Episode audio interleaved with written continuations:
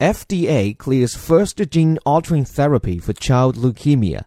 Landmark Action opens new chapter in cancer treatment.